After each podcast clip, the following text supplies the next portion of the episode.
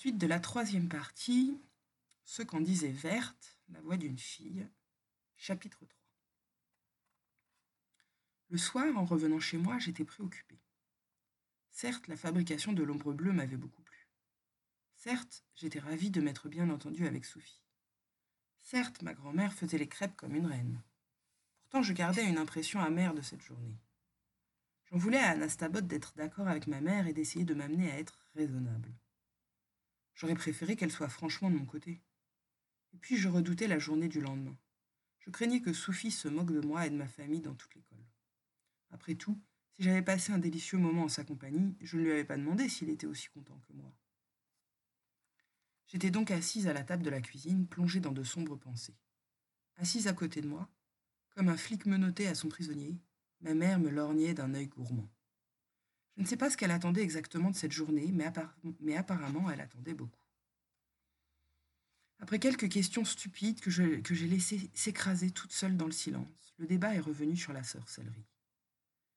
Et alors, ma petite fille, est-ce qu'on est plus raisonnable aujourd'hui? Et autres propos archi connus. Là, je me suis énervée.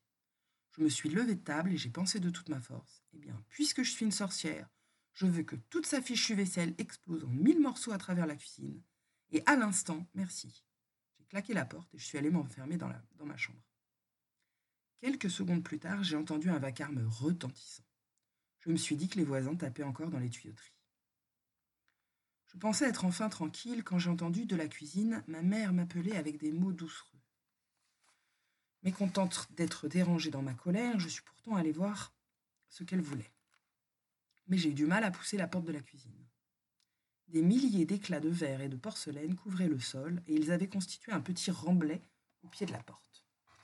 J'ai jeté un coup d'œil par l'entrebâillement. Je n'avais jamais vu un tel carnage. Ma parole, il ne restait plus un verre entier dans ce satané appartement. Sur le coup, je n'ai pas compris.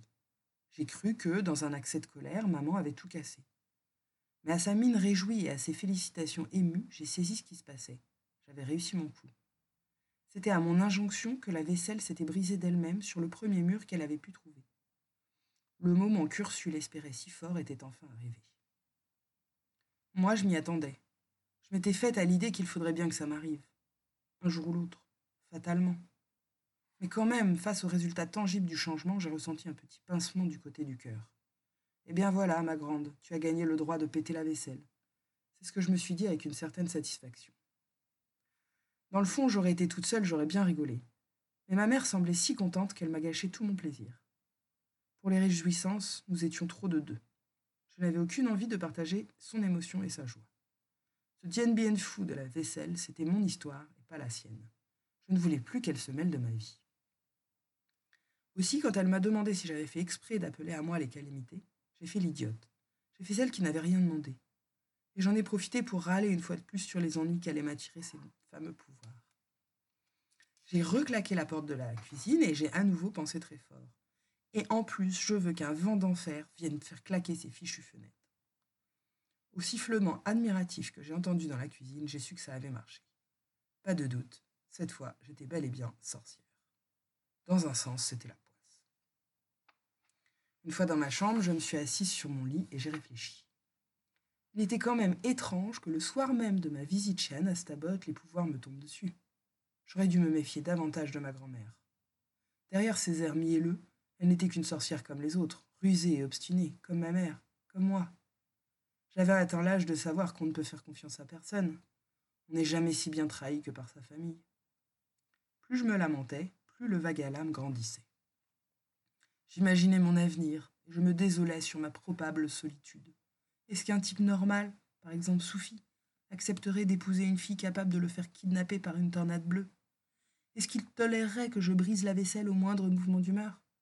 Est-ce qu'il aménagerait la cave en repère pour mandragore en conserve, cage de scolopendres et chauves-souris éventrées? Est-ce qu'il tolérerait à son mariage la double et encombrante présence de ma mère et de ma grand-mère? Et que dirait-il le jour où il apprendrait que sa première fille est, elle aussi, sorcière? Pouvais faire voler les assiettes et claquer les fenêtres toute ma vie. Aucun type normal au monde ne me demanderait en mariage. Jamais. Les larmes me sont montées aux yeux. Quelle poisse. Décidément, quelle poisse.